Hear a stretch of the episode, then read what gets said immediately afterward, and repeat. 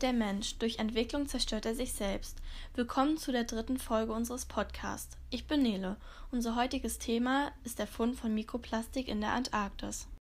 Plastik. Plastik ist ein von uns Mensch produziertes Produkt, ohne welches wir nicht mehr leben könnten. Damals war es den Menschen nicht bewusst, dass es uns heute zum Verhängnis wird. Täglich kommt man mit Umweltverschmutzung in Kontakt. Plastik neben den Mülleimern, auf den Straßen, in öffentlichen Verkehrsmitteln oder auch im Meer. Wir gehen damit um, als wäre es normal. Doch nun wiesen Forscher von Greenpeace Mikroplastik am südlichsten Fleck der Erde in Schnee und Wasser nach, der Antarktis. Diese durch den antarktischen Zirkumpolarstrom sauber gehaltene unberührte Wildnis. Bis vor einigen Monaten ging man davon aus, dass die Antarktis sauber von jeglichen Spuren des menschlichen erzeugten Mülls sei. Dies erklärte man durch den genannten Zirkumpolarstrom.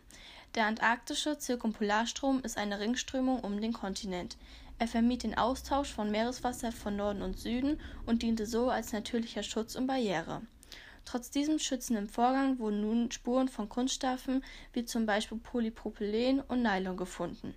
Außerdem wurden chemische Gifte sogenannte Farbstoffe, gefunden. Diese sind wie auch Plastik sehr langlebig. Manche können sogar nie von der Natur abgebaut werden. Wissenschaftler gehen nun davon aus, dass die Umweltverschmutzung in der Antarktis ihren Lauf nimmt. Durch Algen und Krill gelangen die Kunststoffe und chemischen Gifte in die Nahrung von Tieren wie Robben, Pinguine und Wale. So wird es kommen, dass wir Menschen nun auch für das Sterben mancher Tiere in der Antarktis verantwortlich sind. Nicht anders kennen wir schon zu, von zum Beispiel Meeresschildkröten im tropischen Ozean, die Plastiktüten für Nahrung halten.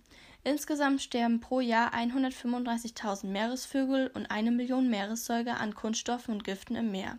Doch daran, dass diese Plastikausmaßen Folgen auf die Menschheit haben kann, denken die wenigsten. Zum Beispiel gelangt das Mikroplastik in Schnee, Meerwasser als auch in unser Grundwasser. Die für uns schädlichen Stoffe können dadurch in unser Körper gelangen. Außerdem nehmen wir durch die belasteten Tiere Makroteilchen dieser Kunst- und Schadstoffe auf und gefährden unsere Gesundheit.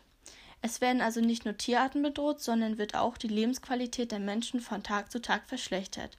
Durch unsere egoistische Lebensweise sterben nicht nur Tiere in unmittelbarer Nähe, sondern auch die wenigen Tierarten der bislang unberührten Natur, der Antarktis.